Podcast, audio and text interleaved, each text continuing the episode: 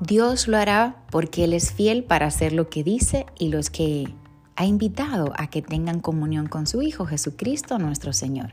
Primera de Corintios 1.9. Cuando oras eres más fuerte y estás feliz porque tu confianza está puesta en un Dios que no cambia.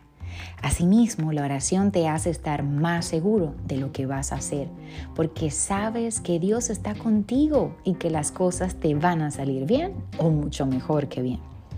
A partir de este día comienza a interceder por aquello que te aflige y da gracias a Dios por todo.